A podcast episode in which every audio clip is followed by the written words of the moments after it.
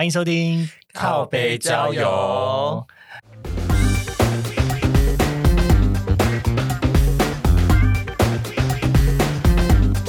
这是一个探讨现代交友，然后各种都会交友传说的地方。接下来来到我们的快问快答的单元。呃，首先呢，我想要问的是，你喜欢浪漫还是务实？务实，天哪，我对面两个都是金牛座吗？为什么？为什么选择务实？不知道，我就是个很不浪漫的人啊！真的假的？我真的就是不一定要在好比说情人节当天过节啊，或者说一定要送礼物啊。哎、可是我对我对面这个人才情人节跟她的男朋友视讯吃了一场午餐。啊，毕竟远距离总是还是要花一点巧思嘛。但是平常我是不在意这些东西的。可我觉得这个行为超级浪漫的。你想要试看看吗？我试过啊，我曾经就是就是远距离交往过啊。啊，对耶，我为了他，我还学了他的语言，学了半年呢，然后最后又被分手。啊，我也做过这件事，我学了泰文半年。你快点秀几句泰文来听听看。不要你讲讲看了，快点。跟泰买，我我觉得我会想要务实的浪漫，好靠北的。什么叫务实的浪漫啊？像极了爱情，靠北吧？就是务实到我觉得好浪漫呢。好了，你先讲你为什么一开始选务实？因为我本来就是一个超级务实的人，我金牛座的啊。可是我觉得你先不要太太快贴到那个金牛座的刻板印象。嗯，就我会需要安全感，其实我本质上会需要安全感，所以我觉得物质的东西才会真的务实的东西才会打动我。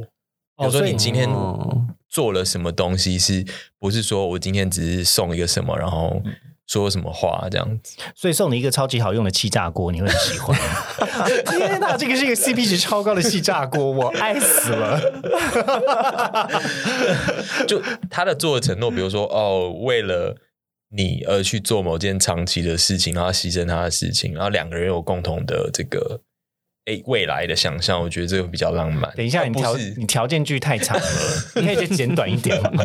而 不是就是我们通常觉得浪漫的事情都是在很短的时候发生，那我觉得浪漫是可以这个很务实的，就是你你可以为对方做一些牺牲，然后是两个人的共同的目标。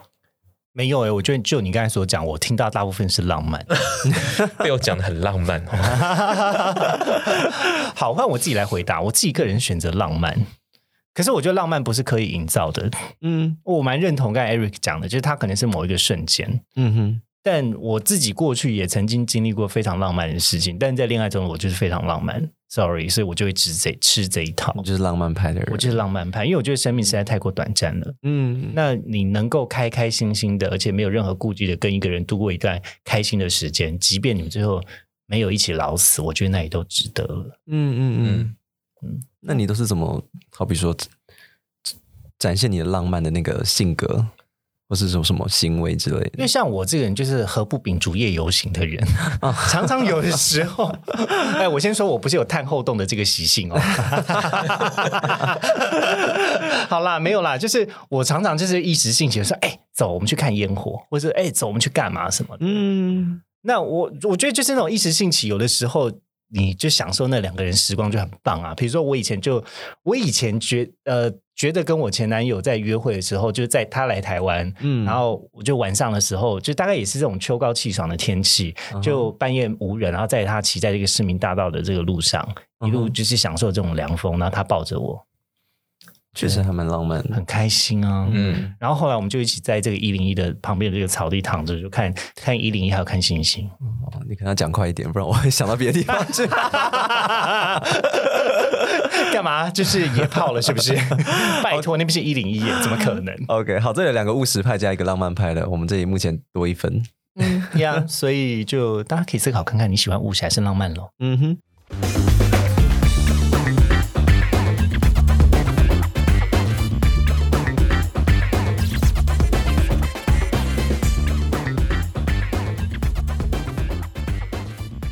感谢各位今天收听我们的靠北交友，也欢迎追踪我们的 IG 或是分享给你的朋友。会放在文章列表给大家连接哦。